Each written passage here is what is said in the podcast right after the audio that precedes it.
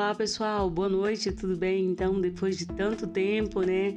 Voltei aqui pra gente conversar um pouquinho, bater um papo sobre alguns assuntos que às vezes nos incomodam, né? Eu tenho recebido algumas queixas, né? E alguns comentários de a respeito desse assunto. Então, gente, eu quero deixar logo um beijo para vocês aí que segue o Terapia para quê? Super gratidão para vocês. Olha só, hoje eu quero falar com vocês sobre a questão do auto amor, do amor próprio, né?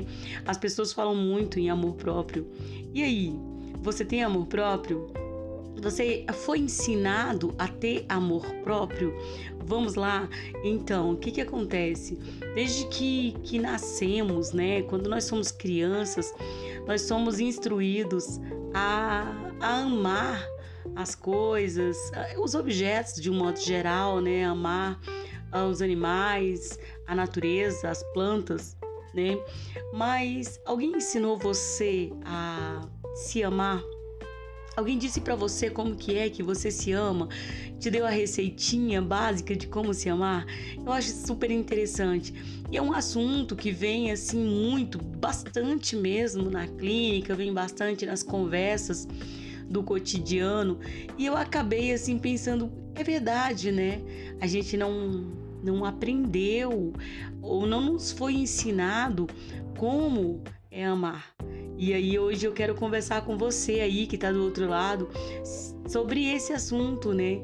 É que a gente acaba meio que como que a gente faz isso, né?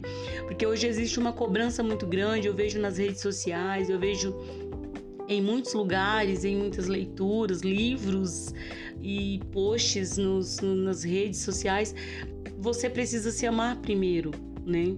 E aí, como é que eu amo, me amo, sendo que quando eu, desde que eu todo tempo eu cresci entendendo que eu tinha que amar do lado de fora e não do lado de dentro.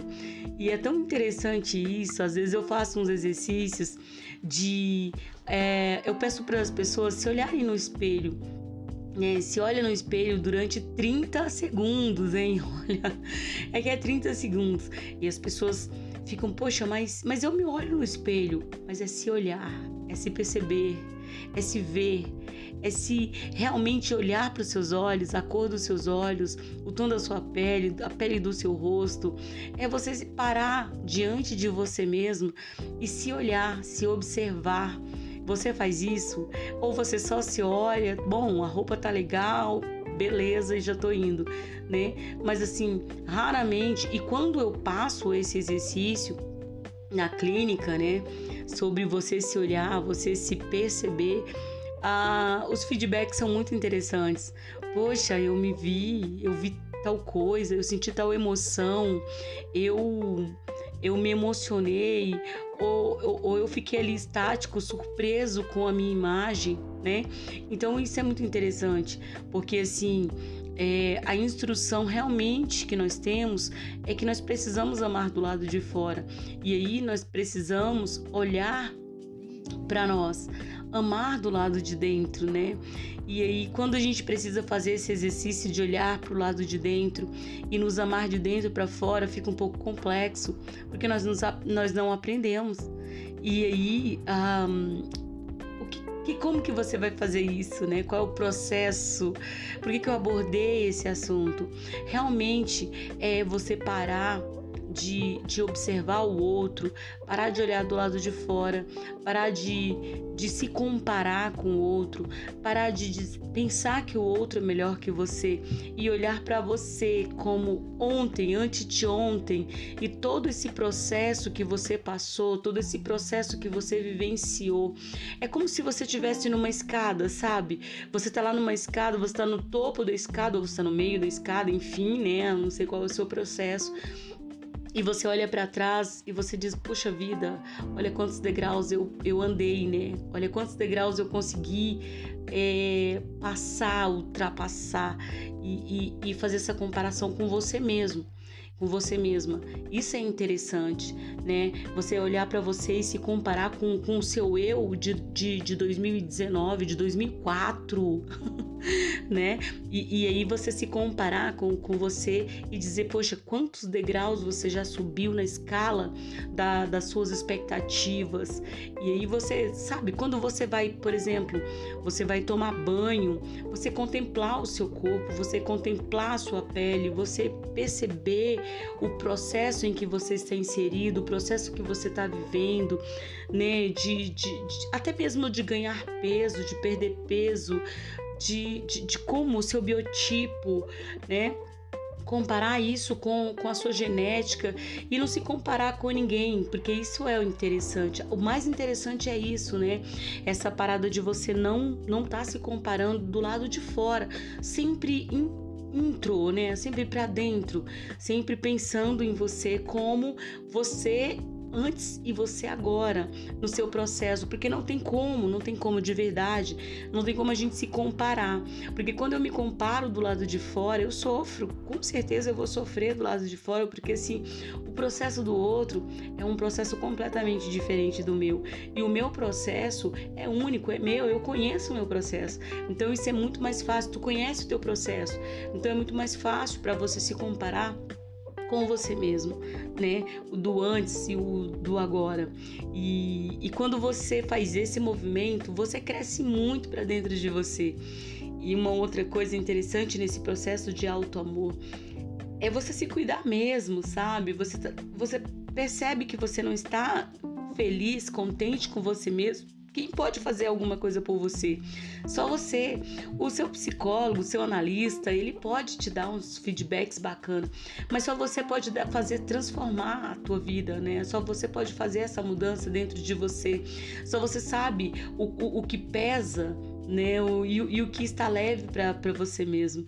Então eu, eu fico muito feliz desses processos terem acontecido comigo, porque você consegue se perceber de uma forma mais dinâmica, de uma forma melhor, né? Até você consegue se perceber mais é, com inteligência emocional é, melhor que o ano passado, né?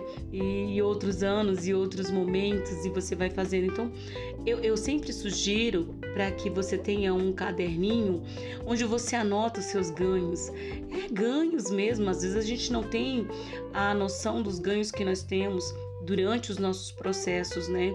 Por exemplo, uh, você tem mudado de atitude diante de uma atitude que você teve o ano passado, esse ano você agiu diferente, pronto, é um ganho, né? A semana passada, o mês passado. Né? Então, todos, tudo isso são, são ganhos que você tem durante o seu processo. E nós estamos, eu, eu sempre falo, nós estamos em com, constante evolução, né? É, independente da sua crença religiosa, né? Mas nós estamos sempre em evolução. E quando nós é, é, nos deparamos com as nossas cascas, com as nossas metáforas, com as nossas dificuldades, com as nossas picuinhas com a gente mesmo, né? A gente começa a meio que entrar no embate, tipo, poxa, eu não estou evoluindo, né? E aí o, processo é esse, o processo é olhar para dentro, o processo é olhar para você lá atrás, né? E perceber que você está sim evoluindo e tudo tem que ser, não, não ficar neurótico, tá? Entrar numa neurose de, de anotar tudo, de tudo, tudo ser anotado e tal. Mas assim, anotar os seus ganhos eu acho super interessante, né? Porque você vai conseguindo perceber que você está mudando, que você está evoluindo. Aqui, ali, um pouquinho. Sabe aquela coisa de, poxa, eu sempre chego atrasado no trabalho. De repente, é, esse mês você conseguiu chegar uh, menos atrasado. É um ganho, é um ganho sim, né? Eu sempre gasto mais do que eu ganho. Então você, de repente, conseguiu. É, melhorar as suas finanças, nesse, melhorar em, nesse sentido. É um ganho também. Então, assim, nós, nós temos uma péssima mania de olhar para as nossas perdas e deixar imperceptível os nossos ganhos.